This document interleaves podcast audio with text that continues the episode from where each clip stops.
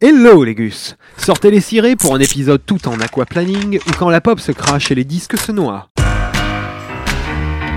La, li- la liste des, des albums incompris. Accrochez-vous au volant de votre corvette, cet épisode va fuir de partout.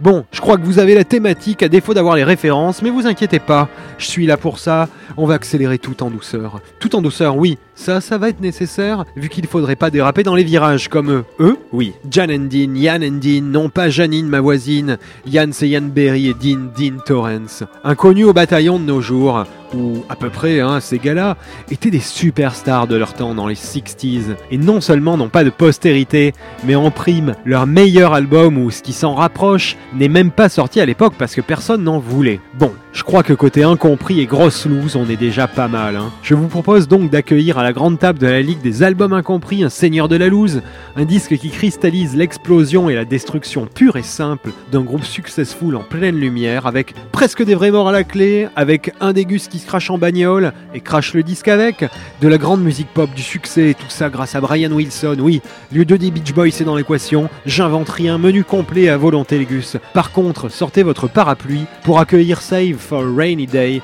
un album concept sur la pluie, prévu pour 66 et pas sorti, effacé comme une flaque qui sèche au soleil, like a summer rain.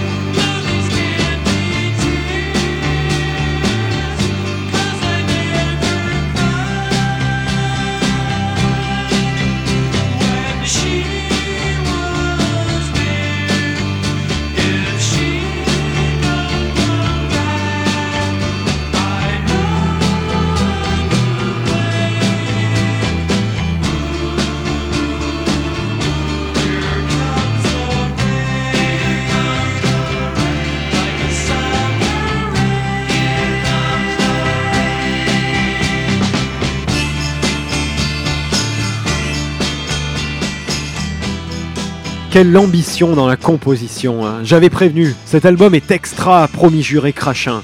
Et oui, on démarre sur les chapeaux de roue et je pense qu'on peut le dire direct, mais je vais vous expliquer pourquoi ça sonne. Très très très Beach Boys de l'époque, les harmonies, l'ampleur du son.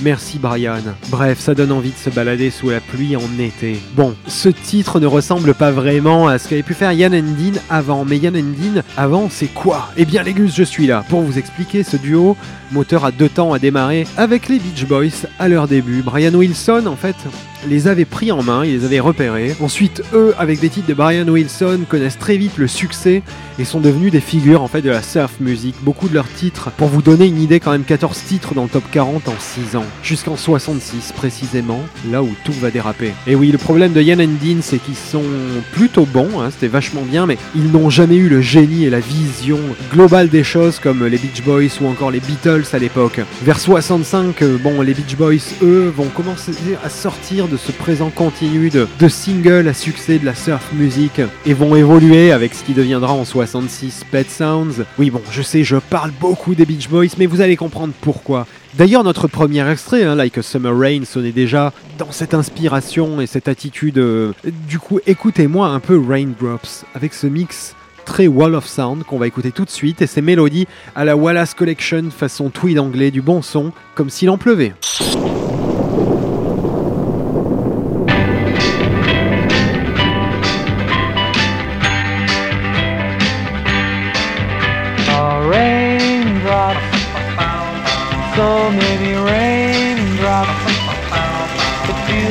Raindrops falling from my eye- eyes. Uh, falling from my eyes. Since my love has left me,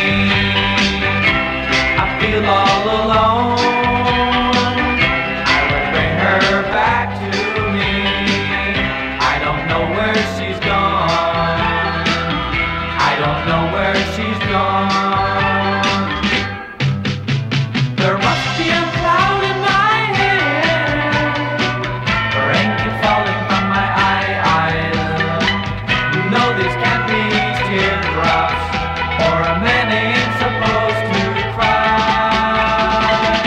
These must be raindrops,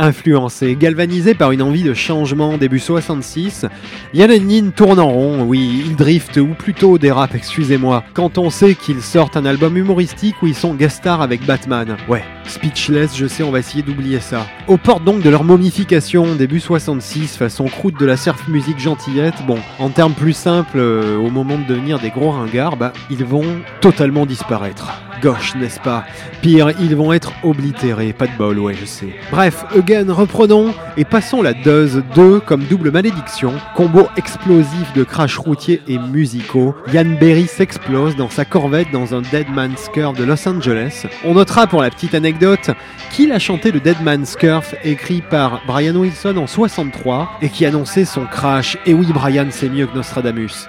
Bref, après ce crash, il reste deux bons mois dans le coma, il en sortira quand même très amoindri. L'histoire ne précise pas s'il a fait de l'aquaplaning. Meanwhile, Dean met les bouchées doubles pour que Yann and Dean existent encore, et sous l'influence claire et nette de l'album concept qu'était Pet Sounds des Beach Boys, sorti au moment du crash de Yann, il se lance Dean Torrance dans un projet furieux, mais pas fumeux, aux antipodes de leur style sur le concept de la pluie. En Californie, oui, bon, étrange, hein, je vous l'accorde. De toute façon, l'album va faire comme Yann, tomber dans le coma. Incompris, rimant avec pas sorti, projet vaseux qui de fait prendra bientôt l'eau. Et pourtant, pourtant, c'est comme mes blagues, il y avait tout dedans, c'était profond, énorme, génial. Allez, un autre extrait, après du Beach Boys, de la pop british dans les influences, écoutons un titre génial, un autre, hein, cette fois un peu dans le style de Harry Nilsson.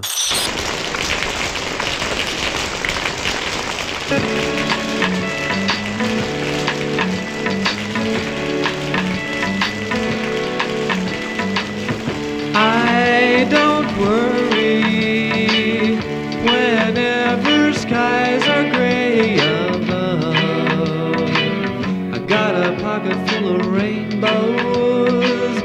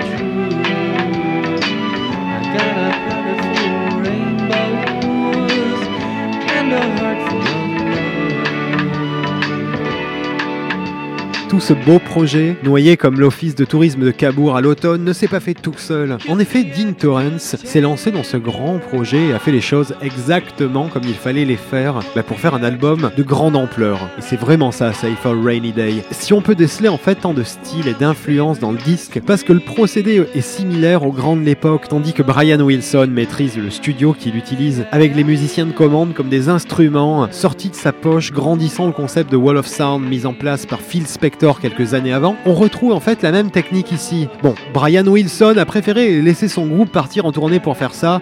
Dean a attendu que son pote s'explose en bagnole. C'est moins glam, mais la tension dramatique, avouons, est balèze. Il a recruté Dean pour jouer sur cet album, l'égus de ce qu'on appelle le Wrecking Crew, une bande de talentueux musiciens de studio, rompus aux longues sessions de travail qui ont fait leurs armes avec Phil Spector avant d'être très largement débauchés par Brian Wilson pour Pet Sounds. Avec ce même concept de travail et un mixage magnifique, très rond comme on l'a entendu, ou je préfère d'ailleurs la version mono que stéréo, qui magnifie le Wall of Sound avec ses bruits de pluie et d'orage rajoutés par-dessus, c'est magnifique, oui.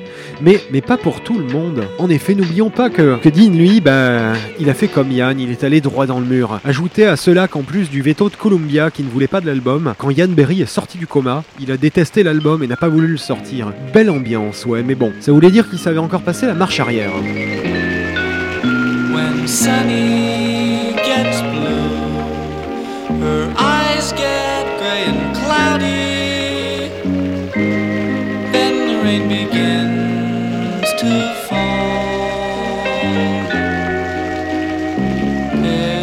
Au placard donc, Safe for Rainy Day, s'est retrouvé pressé par le propre label de Dean Torrance à quelques exemplaires seulement qu'il essayait en vain jusque dans les années 90 de vendre pendant ses propres concerts. Imperméable à l'échec le Dean, et on l'en remercie puisque l'album est aujourd'hui trouvable sur support numérique, il risque plus de couler. Autre tour de force de cet album, si je parlais d'influence des Beach Boys, hein, forcément avec euh, Brian Wilson en Pygmalion ou à la Harry Nilsson pour le côté côte est de l'Amérique, ce qui est assez sensationnel, en fait c'est la sonorité anglaise, je trouve, de cet album avec des titres comme euh, Crying in the Rain qui font penser aux Beatles ou à Procol Harum, ou bien à d'autres comme Rain on a Roof qui fait penser à la pop psychédélique de l'époque, vous savez, façon Sid Barrett à plein, mélangée à ses harmonies façon surf music, ou au final de l'album une instrumentale très spectorienne qui semble sortie de Pet Sounds. Bref, cet album c'est une balise sur la mer agitée, de la surf music à la pop psychédélique en passant par les influences folk américaines comme par la pop agitée des studios de New York. Contient tout, oui, tout, j'assume. Bien entendu, après ce projet pas avorté, hein, plutôt garé sur le bord de la route, contrairement à Yann qui en avait sous la pédale, mais moins dans le pantalon quand il s'agissait de faire dans la nouveauté, le groupe chutera en fait immédiatement à partir de 66 et inexorablement dans l'anonymat tout simplement et restera figé, façon euh, musée Grévin de la Louse, hein, deux statues de cire qui auraient bu la tasse mais sans cirer. On peut dire que la volonté d'aller de l'avant en faisant comme si de rien n'était, c'était une mauvaise idée. On notera même étonnamment, hein, pour l'anecdote, que l'accident de Yann a été passé sous silence, avec cet album qui existe sous le nom de Yann and Dean par exemple, Safe a Rainy Day, alors que Yann n'y fait rien, et quand on feuillette les journaux musicaux de l'époque, en France en tout cas, aucune référence n'est faite à l'accident de Yann jusqu'en 67. Et oui, faire la carpe c'était pas une bonne idée, mais thanks to Dean et le label Sundays qui a racheté les masters plus tard, vous pouvez dès à présent courir chez votre disquaire pour vous en procurer un nouveau pressage. Pressez-vous les gus. Moi je vais remonter le code de mon impair. Je vous laisse avec un titre forcément bien humide et repartant par des virages serrés vers les archives de radiocampusparis.org où vous pouvez trouver tous les épisodes de la Ligue des Albums Incompris. Je vous propose aussi de retrouver cette fameuse ligue sur Facebook en attendant la prochaine. A ciao les gus et sortez couverts